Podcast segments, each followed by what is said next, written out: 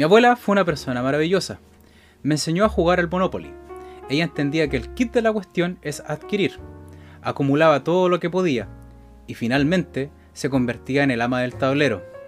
Entonces, siempre me decía lo mismo. Ella me miraba y decía, un día aprenderás a jugar. Un verano jugué al Monopoly casi todos los días, el día entero, y ese verano aprendí a jugarlo. Y comprendí que la única manera de, de ganar tener una dedicación total a adquirir. Comprendí que el dinero y las posesiones eran la manera de ganar.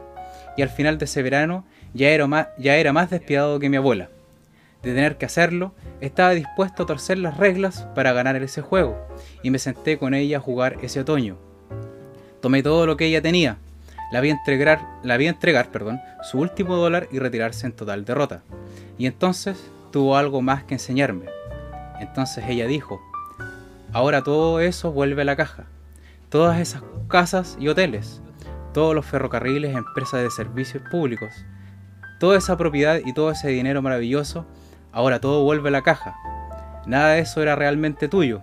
Te, te entusiasmaste mucho por un tiempo, pero eso estaba aquí mucho antes de que te sentaras a jugar y estará aquí mucho después de que te hayas ido. Los jugadores van y vienen. Viviendas y automóviles, títulos y ropas, incluso tu cuerpo. Porque el hecho es que todo lo que agarre, consuma y acumule irá a parar nuevamente a la caja y lo perderé todo. Así que debes preguntarte cuando finalmente consigas el ascenso definitivo, cuando hayas hecho la adquisición definitiva, cuando compres la vivienda definitiva, cuando tengas suficiente seguridad financiera y hayas subido a la escalera del éxito hasta el peldaño más alto que puedes alcanzar y la emoción desaparezca. Y desaparecerá. ¿Y entonces qué? ¿Cuánto tienes que caminar por esta senda antes de que veas dónde conduce? Seguramente comprendes que nunca será suficiente, así que debes preguntarte lo siguiente. ¿Qué importa? Esto es el extracto inicial de un documental muy, muy bonito y muy valioso intelectualmente llamado Psychaged Moving Forward, lo, cual nosotros les recomendamos que ustedes vean. Y con esto damos el puntapié inicial para esta nueva edición de La Acción del Ser. Como siempre, su host oficial, Rodrigo Macanónimo Estrada. Siempre en compañía de mi querido amigo Mauricio. ¿Cómo estás, querido amigo Mauricio? Bien, bien, aquí estamos y muy buena cita para empezar el programa. Yo creo que aparte de la todo este paralelismo que se hace con la acumulación de, riquezas y todo, y que al final obviamente todo vuelve a la caja, una de las otras enseñanzas que te deja es que si tú quieres tener dinero, lo único que tienes que hacer es dedicar tu vida entera a ese propósito. Así no es tan difícil, el problema es que estás perdiendo en el proceso, ¿no? Estás perdiendo algo que ninguna adquisición te va a traer de vuelta, que es tu, valos, tu valioso tiempo. Oye, quería hacer una acotación antes de empezar este nuevo capítulo, ¿ya? Que el día de ayer, el día 30 de noviembre, fue el, fue el día de el traductor, ¿ya? Así que feliz día del traductor Mauricio y feliz día del feliz traductor día, para mí. Yo, yo me enteré ayer, no tenía idea que existía ese día. Sí, el día... En, los grupos de Facebook en los que estoy empezaron a publicar, así que me llevé una grata sorpresa. Entonces, para que todo el público de la acción sepa, el día 30 se, se conmemora la muerte de uno de los traductores más importantes en la historia de la traducción, valga la redundancia, que es Jerónimo de Estridón, que fue el primero que tradujo la Biblia de sus escritos originales en griego al latín.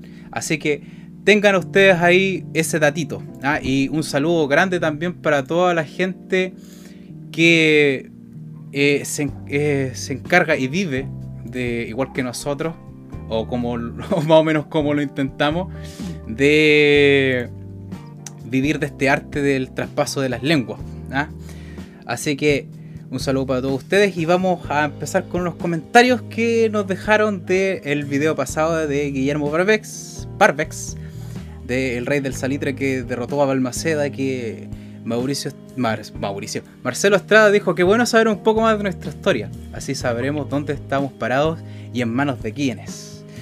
Justamente. Eh, justamente, justamente, o sea, eh, hay que echar una manito a la historia de repente para ver más o menos para dónde nos vamos. como dijo el Mauro en el, episodio pasado, eh, la rueda del tiempo siempre gira hacia el mismo sentido, ¿no? Uno puede, anticiparse un poco del destino de uno mismo, eh, viendo y repasando un poco la historia. ¿ah? Y también dejarle un mensaje a nuestra querida amiga comentarista, la tía comentarista, que estamos arreglando este tema de subir los, videos de YouTube a Mediafire porque usted tía no es la única con ese problema de que quiere descargar los capítulos para después escucharlo de forma personal. Eh, entonces, Mauricio, ¿algo, ¿algo más que añadir antes de que empecemos de llano con, con lo que nos convoca esta semana? Nada más, así que, ¿qué nos trae esta semana, mi querido compañero? Hoy día yo les traigo probablemente lo que ha sido la literatura más extensa o, o, lo que me ha tenido más atareado durante todo este tiempo. Que vengo a presentarte los libros de Juego de Tronos 1, 2, 3 y 4. Cuatro libros. Son más de 2.800 páginas las que me leí para hacer esta presentación. En total. más o menos.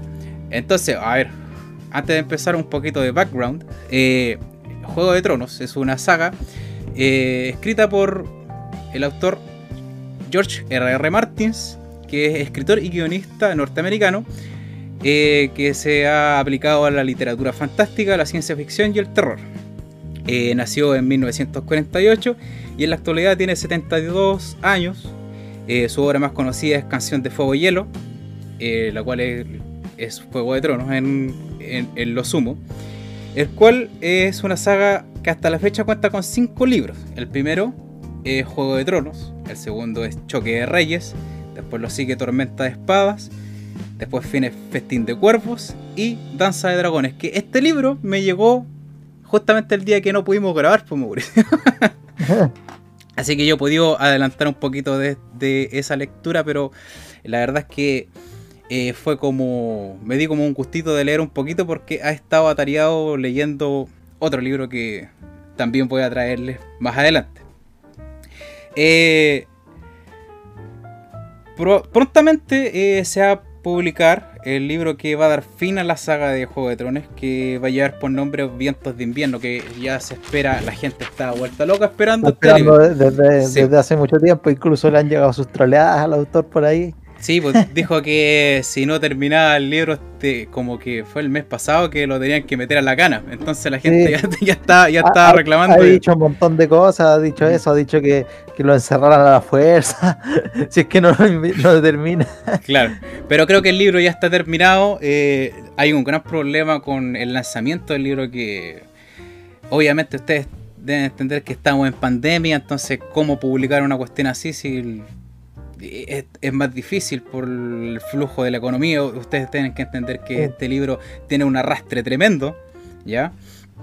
Entonces, vamos a empezar de, diciendo que, haciendo una aclaración de que yo no pretendo repasar la historia de los cuatro tomos de, que leí. Eh, los libros son, ¿por qué? Porque los libros son bastante extensos, ¿ya? Así que si no, más bien eh, voy a dar mis percepciones de esto, ¿ya? Entonces, estos libros tienen una serie de televisión que comenzó el 2011, que todos ustedes ya deben saber que es bastante popular, la cual, además de ser enormemente bella, es intrigante, como los libros, eh, yo, yo, yo, considero que son, es una obra de, arte, ¿ya? Pero, hasta casi el final de la segunda temporada, eh, fue donde los directores llevaron esta cuestión como se dieron ciertas libertades y hicieron que la historia más bien fuera semejante a los de los libros. O de ya no fueron totalmente. no, que, no, que la, no que la siguiera, digamos, como un calco. Claro. Y lo llevaron a un lugar totalmente diferente. Eh, dieron destino totalmente diferente a algunos personajes también. Y de llano de repente suprimieron algunos personajes que están en los libros y que no están en la serie, que a mí me apena bastante, ya porque hay unos personajes que son pero espectaculares que nunca nunca se mostraron, ya. Ahora bien, yo no quiero sonar como estos tantos puristas de la saga que hay en las redes sociales que denigran esta serie por tomar un rumbo diferente al de las novelas, ¿ya? Yo en lo personal considero que la serie es excelente, vale la pena verla, pero eh, siendo total, así como dejando la crítica totalmente de lado y siendo más bien objetivo, eh, puedo decir que la cagaron terriblemente.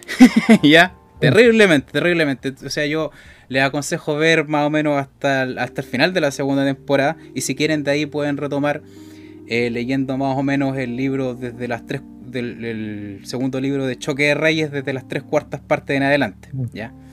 Da la cuando en una serie que a uno le gusta tanto eh, se mandan esos bajones de calidad tan grandes porque siempre cuando tú lo recomiendas tienes que dejar ese asterisco. Ey, esta es buena, pero hasta por ahí nomás, después prepárate. Sí, mira, fíjate que yo, yo, leí, yo vi la serie antes de empezar a ver los libros. Yo era un gran fan de esta serie.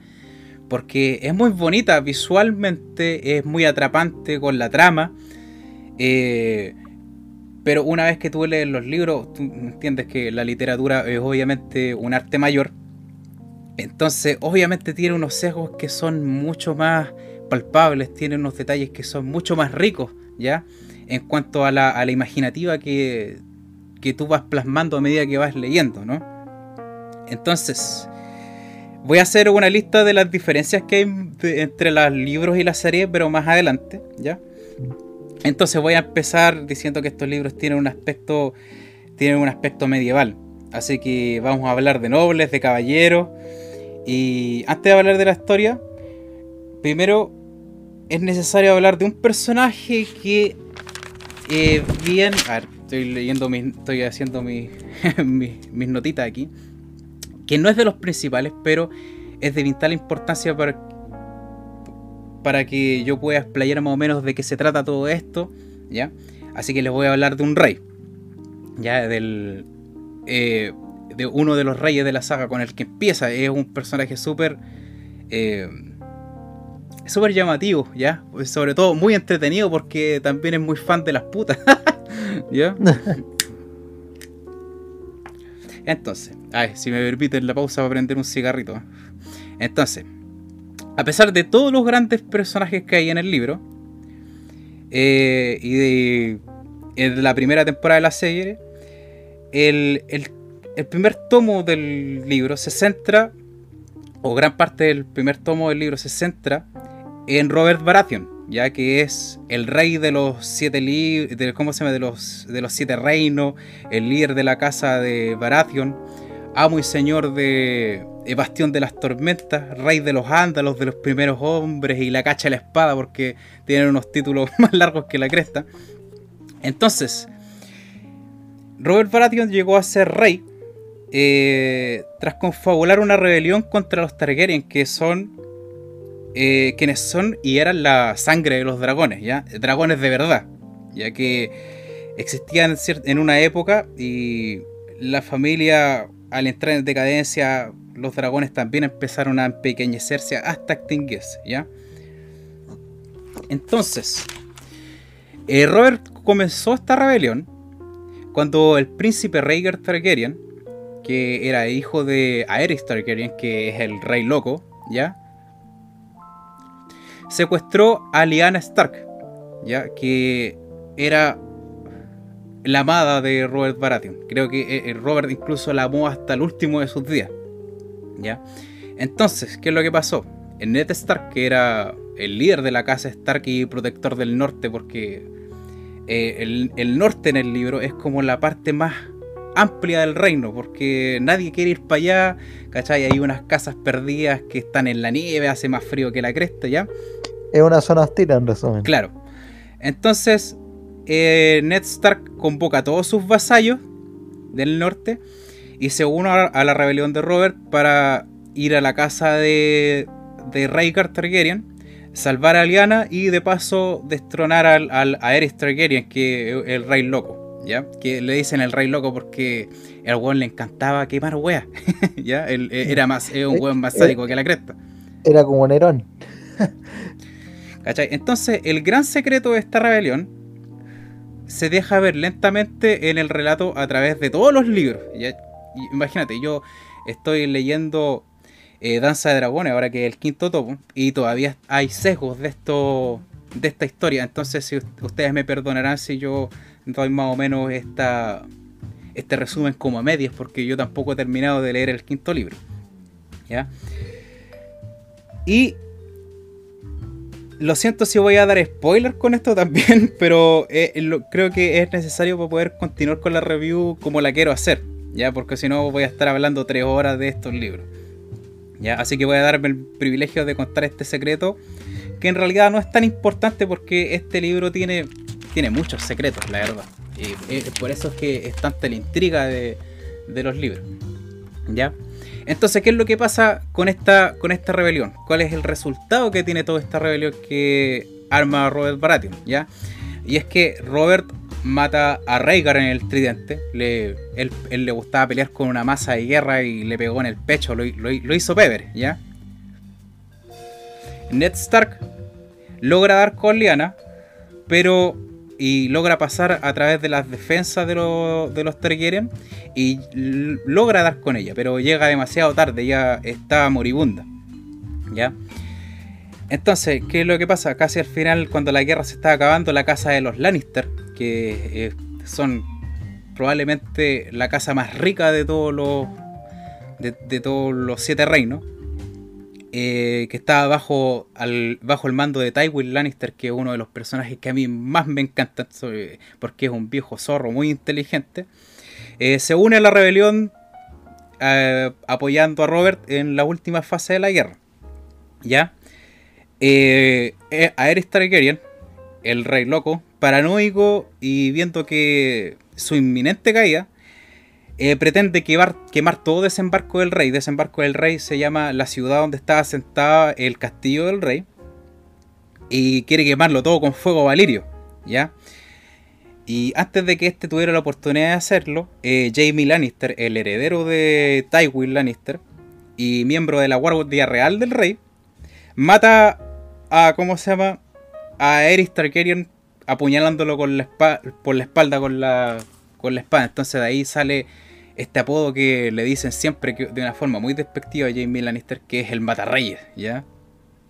Que es uno de mis personajes favoritos porque es uno de los que tiene una evolución que es muy fácil como encarnarse uno en los sentimientos de este personaje que también voy a hablarte de eso más tardecito. Entonces, ¿qué es lo que pasa con todo esto? Robert Baratheon se adjudica el trono de hierro, eh, toma la, mano de. Se casa con Cersei Lannister, que es la hermana de Jamie y. que es la hermana melliza de Jamie Lannister y también la otra hija de, de Tywin Lannister. ¿Ya? Entonces, la gran premisa de este libro es que Ned Stark, al, al, al rescatar a moribunda a su hermana, descubre que Rhaegar no la secuestró, ¿ya? sino que ellos dos se fueron y se casaron en secreto. ¿ya?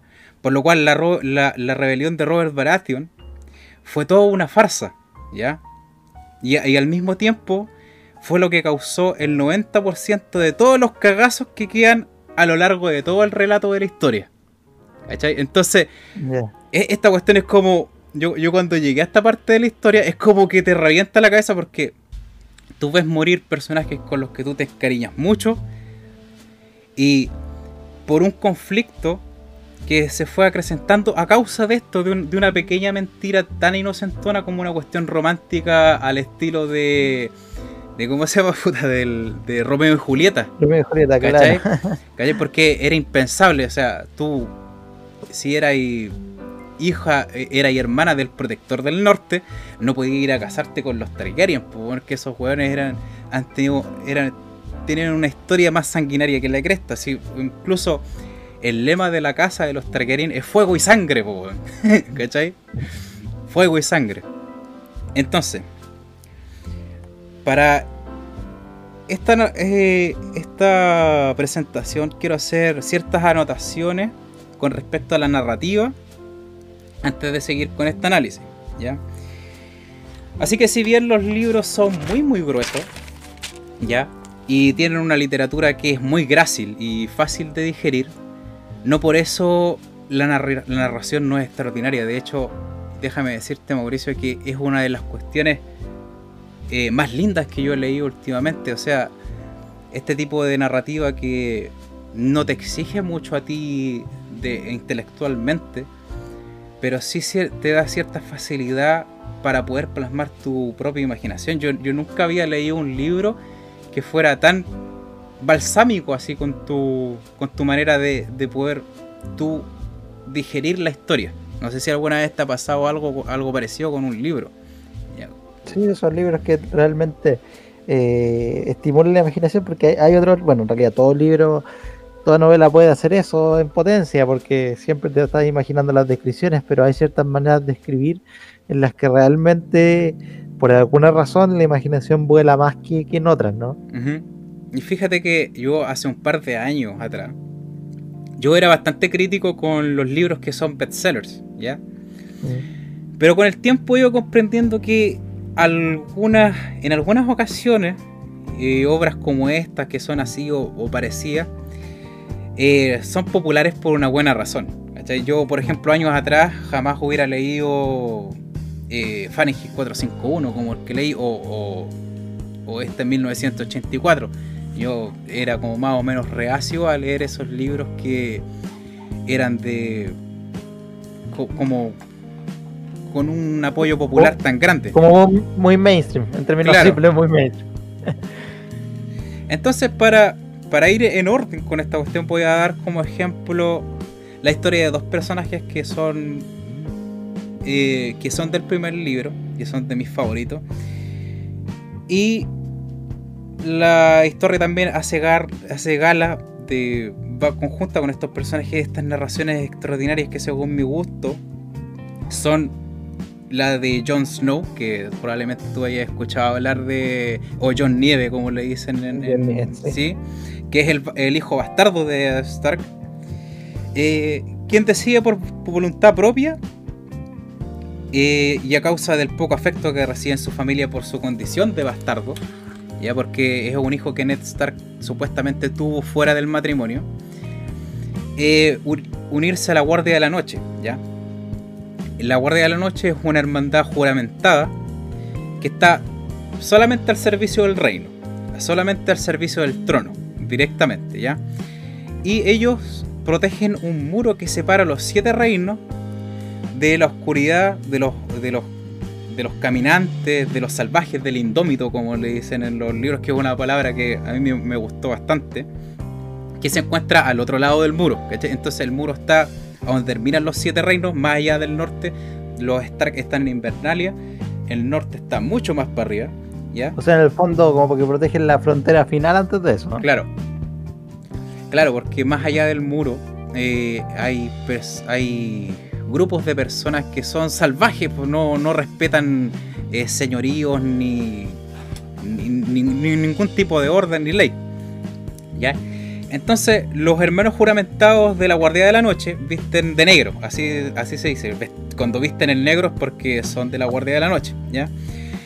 Y esta, esta guarnición está conformada por ¿cómo se llama? Por traidores, por violadores, por ladrones y todo tipo de criminales que prefirieron servir y vestir el negro antes de que se les diera la pena capital. O sea, cuando a ti te, te acusaban y te condenaban a muerte, te daban la opción de servir en la Guardia de la Noche. ¿Ya?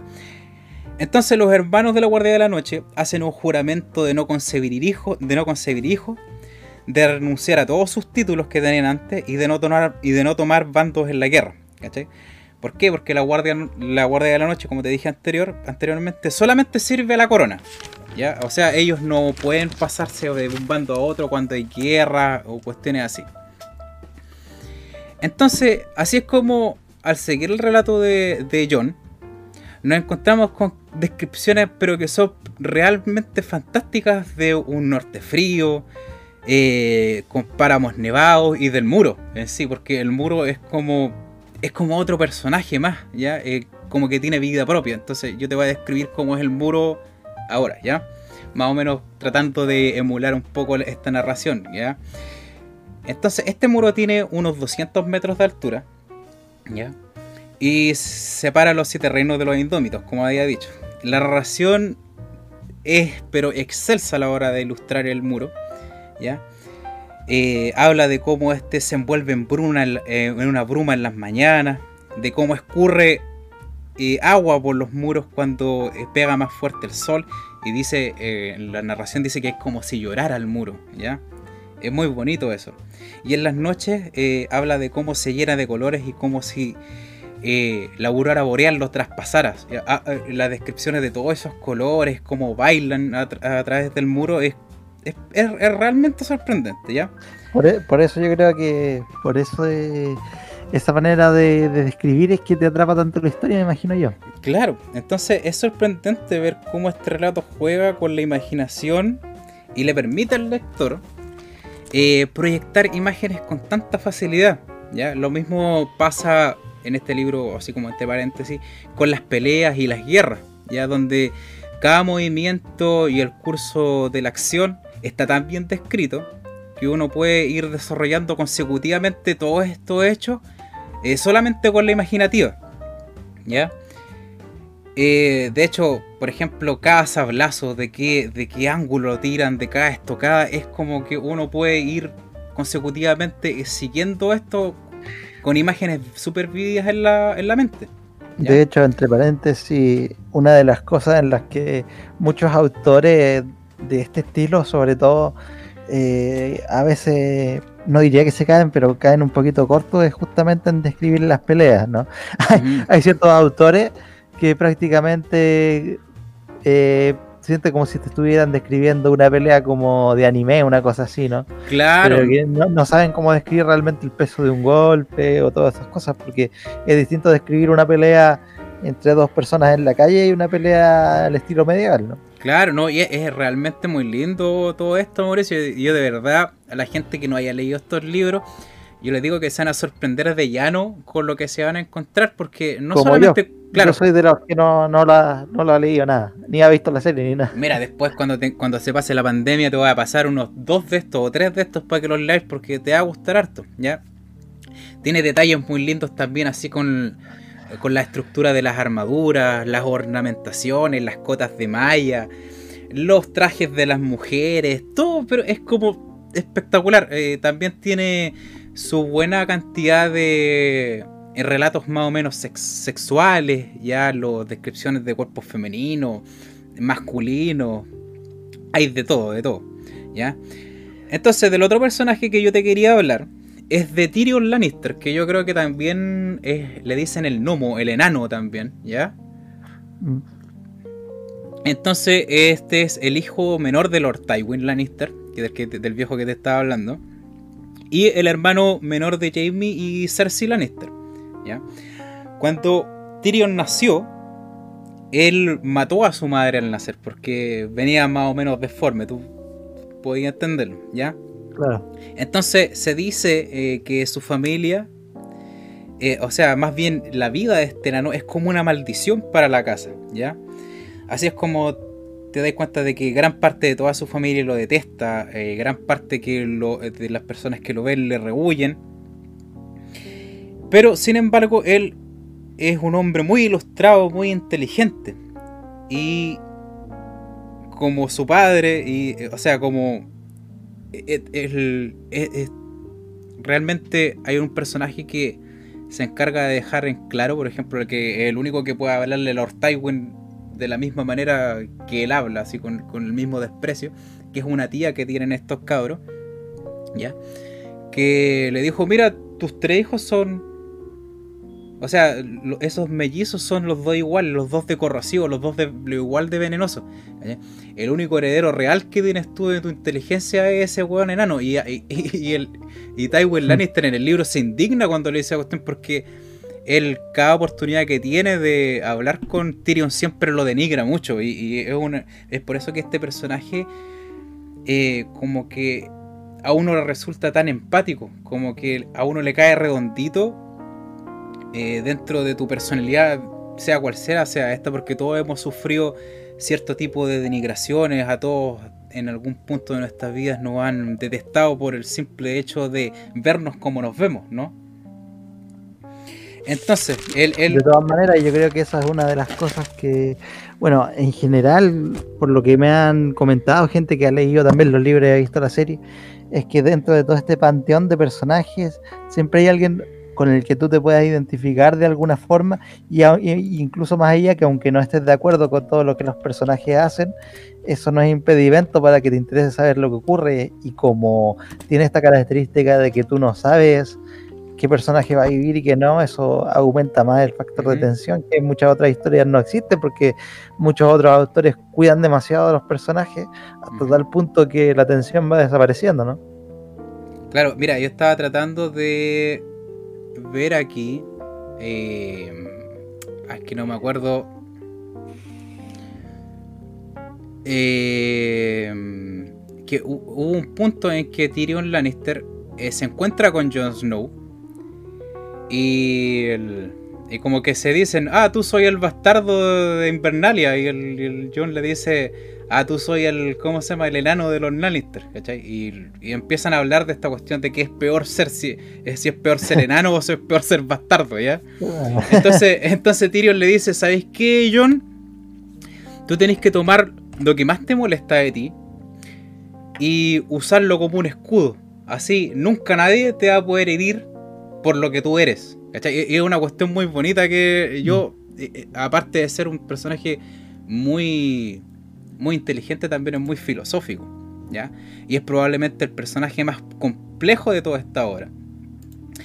Eh, por, lo que estamos hablando recién, por las pugnas que tiene contra los prejuicios, con las, dificultades a las que se ve sometido, lo hacen un personaje por el cual es muy fácil sentir afecto.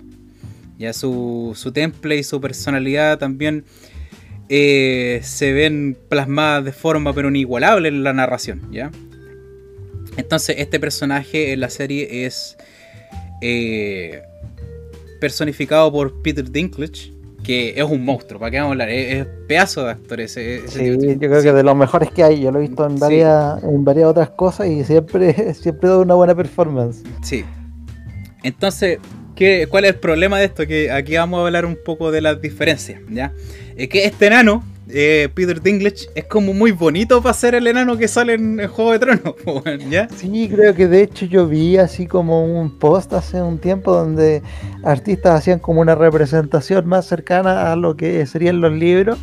Y el enano era mucho menos agraciado. Sí, pues el enano. su contraparte en la tele. Mira, yo te voy a explicar más o menos cómo es eh, Tyrion Lannister en los libros, ¿ya? Tyrion Lannister tiene una cabeza que es pero desproporcionadamente más grande que de lo que debería ser. ¿Ya? Eh, tiene un problema de, en la espalda que debe ser... Yo creo que a la larga podemos describirla como un tipo de escoliosis porque él tampoco puede levantar cosas muy pesadas. Y tiene chueca las piernas y los ojos los tiene uno más arriba que el otro uno lo tiene así del color verde de, que tienen todos sus hermanos. Ay, perdón. Y el otro es de color plateado. ¿Ya? Entonces como, es como una bestia, ¿cachai? Tiene como la nariz media extraña, la boca media chueca, ¿ya? Entonces, lamentablemente, eh, por cuestiones de tiempo aquí en este podcast, yo no puedo extenderme mucho sobre esta historia, pero sí puedo darme puedo darte a grandes rasgos algunas de las muestras de la historia de esto que hacen que la historia sea interesante y valga la pena leerla, ¿ya? Entonces, así nos encontramos que al avanzar en el relato, voy a, voy a, seguir un poco de la historia que estaba contando al principio. Eh, cuando Robert se asienta como rey, se da cuenta que a él no le gusta gobernar, ¿ya? Y cuando eh, la, mano del rey muere de, forma sospechosa porque los reyes tienen una mano que les ayuda a gobernar, que en este caso la mano del rey que tenía Robert Baratheon se llamaba John Arryn, muere de una forma muy sospechosa. Yo, no quiero adentrar mucho porque eh, en, esa trama porque es muy entretenida también. Hace que su amigo Ned Stark, que es del que habíamos hablado antes, eh, sea la nueva mano del rey. ¿Ya? Entonces, cuento corto, eh, el primer cuento se centra también mucho en Ned Stark Y a lo largo de este, Ned Stark descubre que los hijos que tuvo Cersei Lannister con Robert Baratheon son bastardos que se dieron a luz con la relación que tiene Jaime Lannister con la Cersei, que ellos son amantes desde muy pequeños, ¿ya? Como que se aman y son hermanos. Eh, de hecho, hay varios ah. memes en internet de todo esto. ¿ya? Sí, de, en cuanto al, incesto Juego de Tronos, sí, sí, lo he visto. Obviamente no, no me ha alcanzado para entender completamente, pero sí, algo, algo conozco. Entonces, yo, si hay algo que me di cuenta también, si es que volvemos de nuevo a estas grandes diferencias, es que en la serie de televisión esta, esta relación incestuosa se ve como muy sucia, ¿no? Mm. Es como una cuestión muy criticable, pero en, la, en los libros que uno puede más o menos ver o puede, tiene acceso más o menos a los pensamientos y a las emociones de estos personajes, el afecto que Cersei tiene por Jamie es una cuestión muy pura. Es como una, de una emoción muy natural. Entonces como que e, eso es lo que me llamó la atención a mí también de todo esto, de que eh, la forma en que ellos se amaban eh, e, es como de repente tú encontrás un poco injusto que no los dejaran hacerlo. Porque eh, claro, yo, creo que pasa también que por la televisión hay ciertas cosas que serían muy criticadas si las mostrarían cierta luz positiva aunque sea un poco, por ejemplo, ahora la violencia, podéis mostrar harta violencia si queréis, pero que, que muestre eh, una relación incestuosa y que no dejes bien en claro que eso no se tiene que hacer, eh, debe ser bien complicado. Yo, yo me imagino, sabiendo un poco de cómo funciona esto, de los guiones y de las reescrituras que se hacen, que probablemente una de las cosas que lo presentaron ahí en el guion y tuvieron que cambiarla por quizás por algún tipo de presión de los ejecutivos, algo así, se me imagina. Claro, que es bastante común. Claro, presentarlo de una manera así como más cochina, así, porque eh, si uno lo yo me imagino que si tú presentas una cuestión así con eh, tantos atisbos de naturalidad, se, sobre todo en estos mm. tiempos, eh, se puede volver muy criticable. Es que bueno, la literatura siempre ha sido la gracia de de la literatura es que ha logrado escapar a muchos de los prejuicios y del ojo público eh, cuando se trata de estas cosas. Por ejemplo, si nos vamos un poco a la otra, a la otra cara de este canal, que son los videojuegos, eh, se le critica mucho a los videojuegos por la violencia que algunos pueden tener, pero tú vas a la literatura y hay unos libros que son mucho más violentos que cualquier videojuego que te puedas imaginar y ni siquiera tienen que mostrarte nada. Este mismo. Entonces, eh, cuando Robert Baratheon muere, eh, porque muere más adelante, ya eh, Cersei Lannister tiene algo que ver con eso, ¿ya?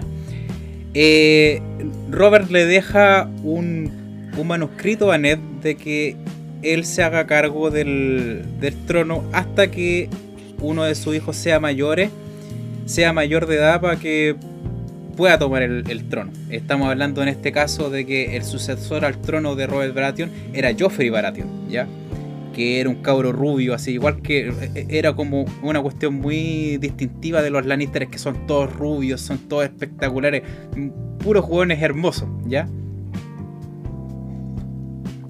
Entonces, cuando Ned Stark se da cuenta, como te había dicho antes, de que los hijos de, de Robert son todos bastardo de los Lannister, lo que pretende hacer es darle la corona al correcto sucesor que vendría siendo el hermano menor de Robert, que es Stannis Baratheon, ¿ya? Pero Cersei, Cersei junto con su hijo Joffrey lo capturan y lo ejecutan, ¿ya? Así, cara y raja. Lo, lo, hace, de hecho lo decapitan al frente de sus dos hijas. Porque a todo esto, déjenme decirle que la casa de los Stark, que más o menos son como los personajes principales de todo esto. Eh, son cinco hijos, ¿ya? Primero el, sucesor al, ¿cómo se llama? Al, ah, para ser el guardián del norte era Rob Stark, que es el, hijo mayor. Después venía la Sansa. Después venía el Bran. Después venía esta cabra chica de la... Ah, se me olvidó. ¿Cómo se llama? A ver, déjame buscarlo aquí los nombres, a ver.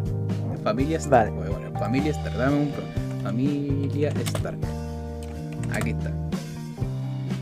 Familia Stark. ¿Cuántos son los hermanos de los Stark? Aquí está, mira. Está Rickon Stark. Eh, tiene Rob, eh, Brandon, Sansa y Arya. Esa, Arya era la, niñita chica. Que, bien, que también es uno de los personajes más importantes de todo esto. Entonces, eh, a razón de esto, eh, Rob Stark, que es el primogénito de Ned, se vuelve el rey del norte porque lo nombran así todos sus vasallos. Y eh, Rob le declara la guerra a la corona. ¿Ya? Entonces queda, queda, pero la panza pata con toda esta cuestión. Los Stark se separan. Uno está en el, un bastardo en el muro. Otro, una de las hijas de, la, de, Ned quedó atrapada junto con los Lannister.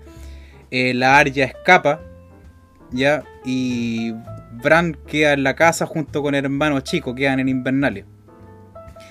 Entonces, así, así, es como termina el primer libro, te deja así, pero es como un cliffhanger, tú decir, no puedo creer que me dejen así. Yo creo que la gente que está leyendo este libro contemporáneamente tiene que haber quedado muy mal. ¿Ya? claro, y a todo esto, bueno, yo creo que me vas a decir al final quizás los, años de publicación, pero ¿de qué años son el primer libro? Porque creo que es bastante más antiguo de cuando salió a la fama la, serie, ¿no? a ver, déjame buscarlo aquí porque déjame, ahí me pillaste. Eh, libro de juego Aquí está. Entonces, el primer Juego de Tronos fue en 1996. Choque de Reyes, 1998, eh, Tormenta de Espadas el año 2000, Festín de Cuervos el 2005 y Danza de Dragones el 2011. Vientos de, invierno está en, desarrollo, como te dije. Y creo que aquí me sale marcado en internet que ah, va a haber un octavo libro, va un séptimo libro, que está anunciado por el autor que se llama Sueños de Primavera. Entonces probablemente quizás cuánto tiempo vamos a tener que esperar. Ojalá, ojalá que pueda, pueda terminar los libros antes de morir este caballero. bueno, él dice que sí. Entonces, mira, antes de terminar con el resumen más o menos del primer libro, quería hablarte de otro personaje que yo sé que yo no puedo pasarlo por alto, que es Daenerys Targaryen, ya que cuando Aerys Targaryen, el rey loco, murió, él tenía una sucesora que era Daenerys Targaryen, que, cuando Robert ganó la guerra en el Tridente, eh, intentó matarla, pero ella escapó hacia las ciudades libres que eh, son como otro continente que está separado de los siete reinos. Y ahí unos vasallos que tenía ella se encargaron de cuidarla y protegerla porque habían asesinos que la intentaron perseguir por todos lados. Y esta es una de las historias que es más linda porque aquí es donde salen los dragones. La gente le encanta esta cuestión de los dragones, de la madre de los dragones. ¿ya? Es Daenerys Targaryen, la que no arde, ¿ah? la, la destructora de las cadenas. Y tiene Daenerys de la tormenta. Es una, es una personaje muy, muy, ¿cómo podría decirte? Eh, inspiradora. Tú podís también ver eh, que ella prácticamente la venden como una prostituta a un, a un rey de unos... O sea, era como el líder de, un, de, una, de una banda de jinetes que se llaman los Dotorakis, que son unos, los guerreros legendarios. Ya para que e, ella estaba con su hermano y él, él era el que iba a heredar el trono. Pero iba a aliarse con los Dotorakis para que los Dotorakis le ayudaran a atacar los siete reinos y poder tomar la corona. Pero eh, el hermano Viserys, que se llama, muere, lo, matan, ¿cachai? Y ella se vuelve la correcta, la, sucesora de Aerys Targaryen. Entonces, e, ella se casa con Khal Drogo, que es el líder de los Dothraki. y por determinadas circunstancias, estoy tratando de resumirlo lo más que puedo, es, es, bastante difícil. Eh, ella queda totalmente desamparada cuando muere Khal Drogo. Entonces, eh, ¿Por qué? Porque lo, mata una bruja, ¿cachai? Que estaba curándoles unas heridas. Y ella, sin nada más que hacer, al final de este mismo libro, eh, arma una pira, mete a la bruja ahí y ella le regalaron unos huevos de dragón que son prácticamente unas piedras. Nadie había sido capaz en, 300 años de incubar uno de estos, de, estos huevos. Y ella se quema en la pira con los tres huevos junto con la bruja. Entonces, eh, tú puedes ver que ella prácticamente ya no quería vivir. Y cuando se apaga la pira, ella de las cenizas sale junto con los tres dragones y ella está intacta. Se le quema el pelo nomás. Entonces, Daenerys Targaryen también uno de los títulos que tiene es la que no arde. ¿Cachai? ¿Por qué? Porque, como dicen ahí, el fuego no mata, no puede matar a un dragón. Eh, es como bien simbólico y en el libro es muy bonito, es muy emocionante leer esa parte del final. ¿Ya? Entonces aquí es cuando yo te voy a empezar a hacer más corta la historia. En el segundo libro, que se llama Choque de Reyes, se llama Choque de Reyes ¿por qué? Porque hay, cinco reyes que están en, en, guerra. Que el primero es Joffrey Baratheon, ¿ya? Que es el, el hijo bastardo de los Lannister, acuérdate. Está Renly Baratheon, que es el hermano más chico de Robert Baratheon. Está Stannis Baratheon, que era el correcto sucesor al trono de hierro está Rob Stark, que es el rey en el norte, y también está el rey más allá del muro, porque los, ¿cómo se llama? Los, indómitos que están más allá del muro, estos salvajes, se juntan todos bajo el mandato de alguien que se llama Mans Rider, ¿ya? Entonces, Mans Rider lo que hace es que eh, yo creo que tú hayas escuchado hablar de los caminantes blancos, ¿ya? Sí. Ya, en los caminantes blancos es un punto muy importante en los libros porque es una maldición que hay más allá, en el más allá del muro que los muertos se levantan y con sed de sangre. Y estos tienen ojos azules y la única manera que tú los puedes matar es con fuego o con acero valirio. ¿Ya? Entonces, en este libro, al eh, haciendo corta la historia, es que Stannis Baratheon mata a Renly ¿ya? Mata a su hermano menor. Y Stannis Baratheon también mata a Mans Rider, que, está, que es el rey más allá del muro, ¿ya? De, una forma muy cobarde, además, debo decirte, ¿ya? Porque eh, los salvajes atacaron el muro, eh, el cual estaba defendiendo Jon Snow, ¿ya? Y mientras ellos estaban parlamentando así como cierto tipo de rendiciones, llega Stannis Baratheon con una caballería y los pero los hace peores. Eh, la descripción de eso también es muy rica. lo sanguinario que es, las, tripas, la sangre, todo, como que es, esa parte es muy, ¿cómo decirte? Eh, muy, muy desquiciada, muy sangre fría. Yo creo que tiene que haber sido bastante entretenido escribir algo como eso, ¿ya? Entonces también en este libro se da algo muy importante que es la batalla de Aguas Negras. Aguas Negras es, el mar que está al frente de desembarco del rey, que es la ciudad del rey, donde Stannis Baratheon va a atacar a Joffrey Baratheon porque quiere tomar el, tomar el control, pero en la ciudad la defendió eh, Tyrion Lannister, que era el, el enano, y Stannis tuvo que correr de ahí con la, la cola entre las piernas, ¿ya? Entonces después de esto viene Tormenta de Espadas. Estoy haciendo como eh, un resumen, pero gigantesco. Probablemente van a querer matar a algunas personas por estar haciendo Pero bueno, es imposible hacer un, resumen bueno de, una historia tan extensa. Entonces, en Tormenta de Espadas pasa algo que que eh, eh, entra, entra en juego la descripción de la historia de un personaje que a mí me gusta mucho, que es de de Jamie Lannister, que yo quería hablarte de esto. Que eh, Jamie Lannister se enfrenta con Rob Stark en, en un. En, eh, creo que la guerra, la batalla se llama. El, fue la batalla en el bosque de los susurros, así se llama. Y Rob Stark captura a, a, a Lannister. Y por determinadas circunstancias, por diferentes odios, eh, los que le estaban haciendo guardia a Jamie Lannister le cortan la mano, ¿ya? Y, y Jamie Lannister, como él decía, él era esa mano, porque él era muy bueno peleando. Entonces aquí se hace toda una transformación de este personaje que era tan tan arrogante, tan orgulloso, y empieza a transformarse en un personaje que lentamente, muy honorable, ¿ya?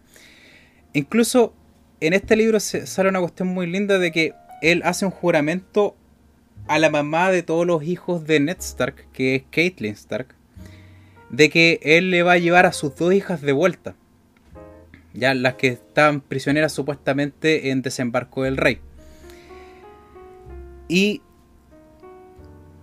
aquí hay una cuestión que probablemente en este libro sale descrita la parte que es más triste y probablemente la más legendaria, que es la boda roja, ya donde eh, uno de los vasallos de Rob Stark, que era el rey en el norte, eh, estaban celebrando un matrimonio en una casa que se llama eh, se llaman los gemelos, ya que se llama así porque eran dos torres que, que unen dos partes de, un de dos ríos, ya que es como un puente. entre esos puentes está, la, está toda la guarnición y el castillo. Y se llama la boda roja porque eh, mientras estaban en la celebración, Walden Frey, que era el, se llama? el líder de los gemelos, traiciona a Rob Stark y los matan a todos. Matan, matan a Ned Stark, matan a Caitlyn Stark y, mata, y, se acaba la guerra. Sacaba, sacaba, la, sacaba la rebelión que había armado el rey en el norte contra la corona. Y aquí hay, yo quería hablarte de un personaje que probablemente a mí me dolió mucho que no pusieran en la serie, que es eh, Lady Corazón de Piedra, ya que es la resurrección de Caitlyn Stark, pero de una forma muy extraña, ya porque hay un dios que se llama el, Señor de la Luz, ya que eh, a través del libro tú puedes ver que es capaz de volver a la vida a algunos personajes que habían muerto. ¿Ya? Así es como tú ves un personaje que es el líder de una, de una bandada de, de caballeros que son. que, que, no que no responden a ninguna casa en particular, que se llama la Compañía Audaz.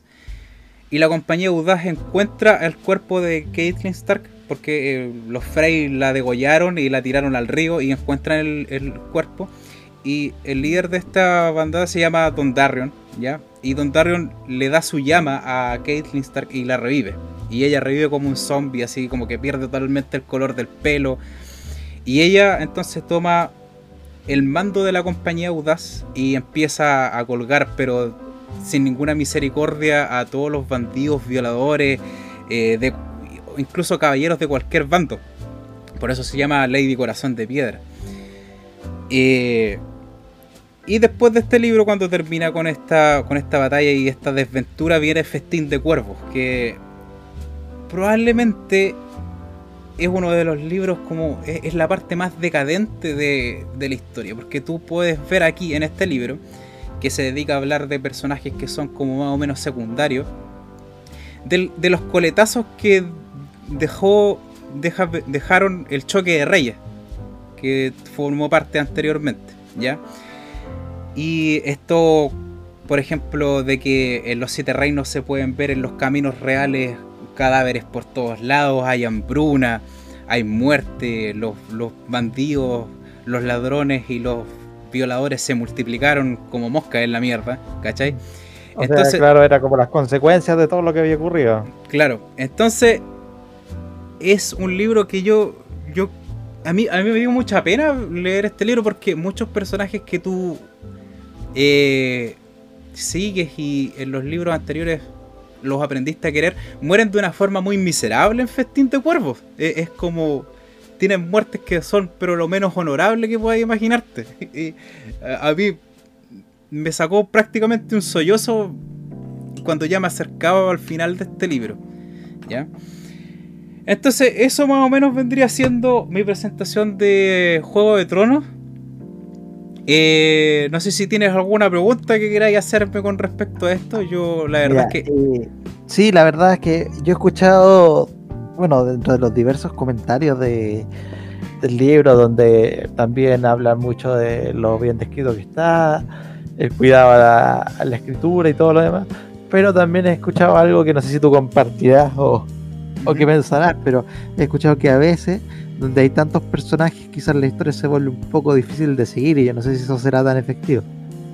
Eh, fíjate que es que eso es más difícil en cuando tú ves la serie en televisión, ¿ya? Porque cuando tú estás leyendo el libro y a ti te presentan los personajes, eh, te dan una cuestión tan característica de cada uno de ellos que es más fácil recordarlos. ¿Ya? Eh, yo sé que esto puede sonar un poco enredado, pero si ustedes se, dan el tiempo de leer los libros, y yo me he dado cuenta también que en, la página, que nosotros siempre damos los precios de qué es Busca Libre, que no es nuestro sponsor, ¿no? a pesar de que nosotros, bueno, nosotros siempre vamos a recomendar donde ustedes puedan adquirir estos libros de la forma más barata posible y de la mejor calidad posible.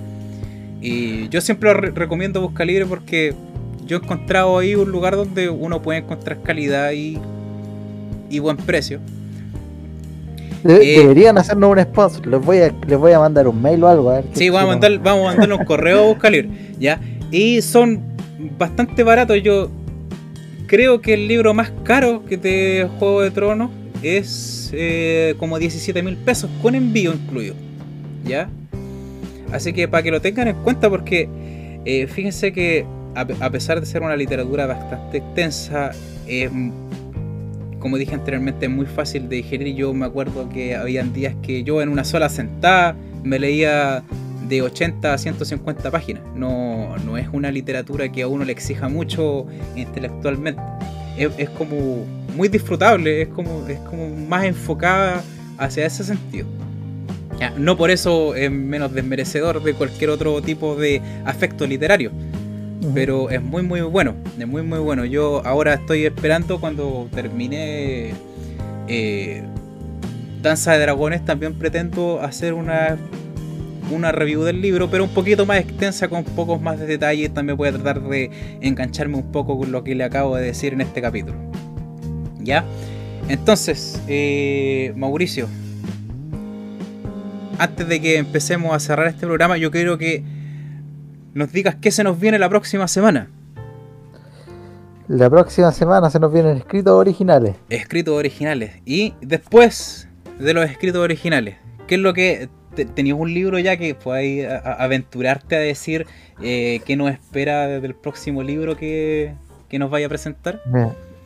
Si mal no recuerdan, bueno, el libro que les presenté el la, la, vez anterior fue de la historia de Chile y esta vez también va a ser un libro chileno, pero va a ser eh, relacionado al tema constitucional. Ay, hombre, ya. ¿Leíste la constitución? no, no la constitución, pero un, libro sobre la constitución y aparte de eso, no solamente hacer un análisis del libro en cuanto tal, sino un poquito a las situaciones y de cómo interpretamos todos estos sistemas que, o sea, estos tiempos que estamos viviendo en cuanto a la constitución. Qué rico. Oye, yo también quería aprovechar de decirles que para la próxima vez que me toque eh, presentar a mí, eh, vamos a dar un vuelco ya, vamos a dejar un poquito las novelas de lado y vamos a adentrarnos un poquito más en la filosofía, pero de una forma más entretenida. Déjame decirte que estoy leyendo un libro de Marqués de Sade, ¿ya? Eh, no les voy a decir cuál, les voy a dejar ahí la sorpresa. El Mauro sabe cuál es.